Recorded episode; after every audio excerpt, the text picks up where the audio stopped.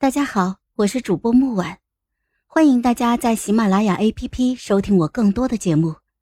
今天我们带来的故事叫《英智少年的白月光》第一集。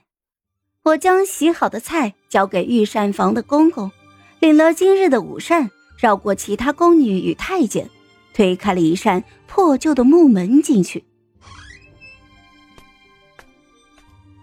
床上坐着一位少年，俊美无瑕的脸庞带着病态的苍白，那三千青丝不扎不束，与身上玄色的衣袍一起，松松垮垮的散落在床上。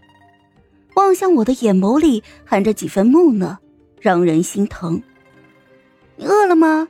来，先吃点东西吧。我走过去，把午膳放在他的面前，随后掏出了一把梳子。替他将长发梳起。一天了，你还是没有想起自己是谁吗？少年沉默不语。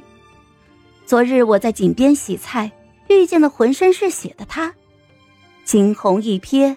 作为颜狗，我一时色迷心窍，就把昏迷的他给捡了回来。然而他今天一早醒来，我不管问他什么话，他都不说，就这么呆呆的坐着。他该不会是个傻子吧？不然醒了怎么也不知道往家里跑呀？我在心里暗戳戳的想。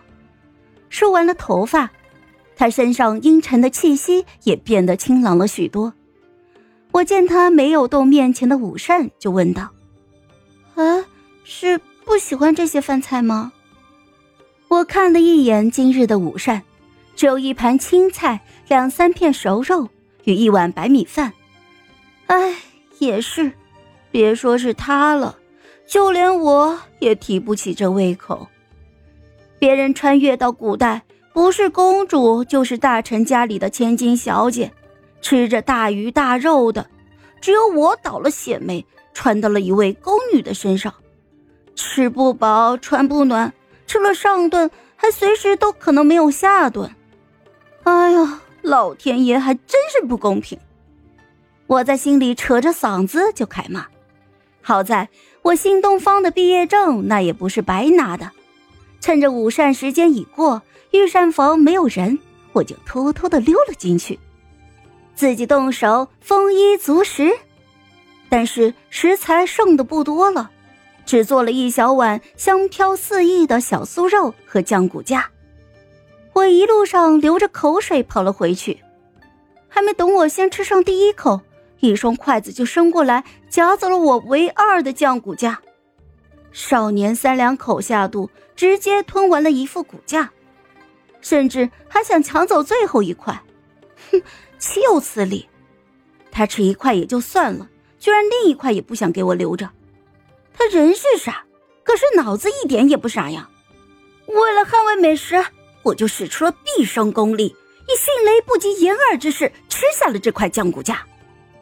见状，少年眉头轻蹙，只好将筷子转向了小酥肉。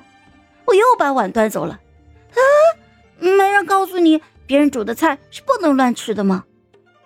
少年似迷茫，歪头看着我，长长的黑发从肩上滑落，这副懵懂可爱的模样，给予了我会心的一击。啊，心跳加速，我直接就开始了胡言乱语。哼。如果你吃了别人的菜，你的清白就被毁了，是要嫁给对方的，知道吗？哼，你要是吃了我做的菜，就要嫁给我。嗯。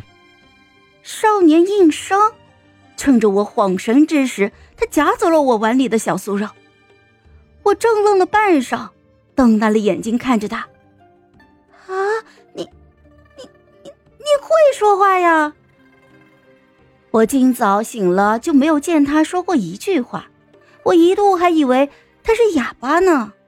我连忙就把他的姓名、身份能问的全都问了个遍，可是少年除了名字之外，其他的信息全然闭口不谈。洛以安，我记下了这个名字，打算待会儿去问一下其他的宫女。低头一看，啊，碗里的小酥肉。早就已经被吃光了，洛伊安还伸着筷子往碗里夹，看见碗已经空了，这才放下了筷子，颇为遗憾的舔了舔唇角。哎，我是相当无语啊！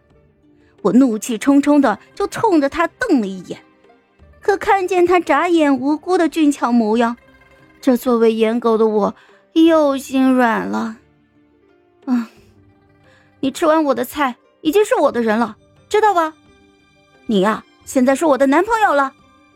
我做出了凶狠的神色，双手捏着他的脸颊。嘿，别说，这手感还真好呀，又嫩又滑。可是迫于我的淫威，又深知寄人篱下不得不低头的道理，洛伊恩点了点脑袋。在我和洛以安培养感情的途中，我临时被喊去御上房加班。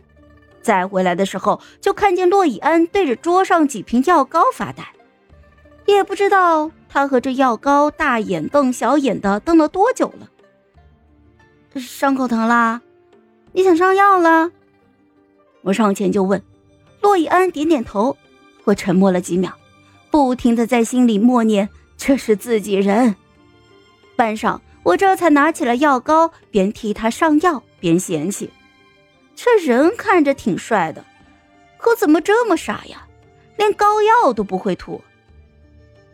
方才我已经替你问过了，没人听说过你的名字，也不知道你是哪家府上的人。根据宫里的八卦报道，洛是皇室大姓，而近日失踪的皇室只有六王爷一人。可是六王爷根本不叫洛以安，我就喃喃的猜测。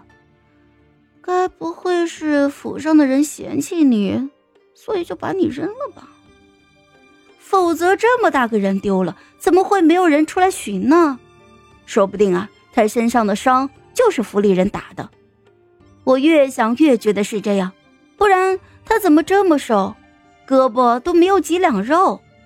我顿时就悲从心起，拍着胸脯的保证，以后有我一碗饭吃，就会有他的一碗汤喝。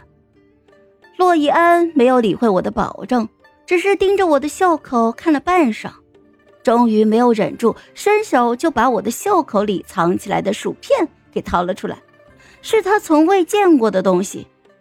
啊，你，你这鼻子还挺灵的呀！这是方才在御膳房里看见有多余的土豆，随手炸的薯片儿配上粘成了粉末的辣椒，嘿，零嘴这就做好了。我见他望着薯片发呆，随手就抓起一块薯片塞进了他的嘴里。下一瞬，他的眸光熠熠生辉，抱着我的零嘴袋子就吃了起来。我帮他上完药，就和他并排坐在一起吃起了薯片。哎，嗯，刚才后宫里的杨妃说，非要吃什么什么燕窝羹，呃，糖多了要我们重新做，嗯，糖少了。又要我们重新做，哼，害得我们前前后后忙了一个多时辰呢，不然早就回来了。哼，嗯，万恶的皇权主义，贵妃就了不起呀？不知道我们煮一碗燕窝有多累呀？是每一个社畜的本能。我愤愤不平的吐槽着，完全没有想到洛以安会回应我。燕窝不好吗？嗯，不好。一点也不好。宫里三千多妃子，每人来一碗，那得多累人呢。翌日，我照例在御膳房上班，遇见了一位过来宣圣旨的公公。即日起，宫里所有人不得食用燕窝。我，嗯，好了，本集故事就到这儿，我们下集见，记得订阅和点赞哦。如果你有喜欢的故事，也欢迎在留言区告诉我们。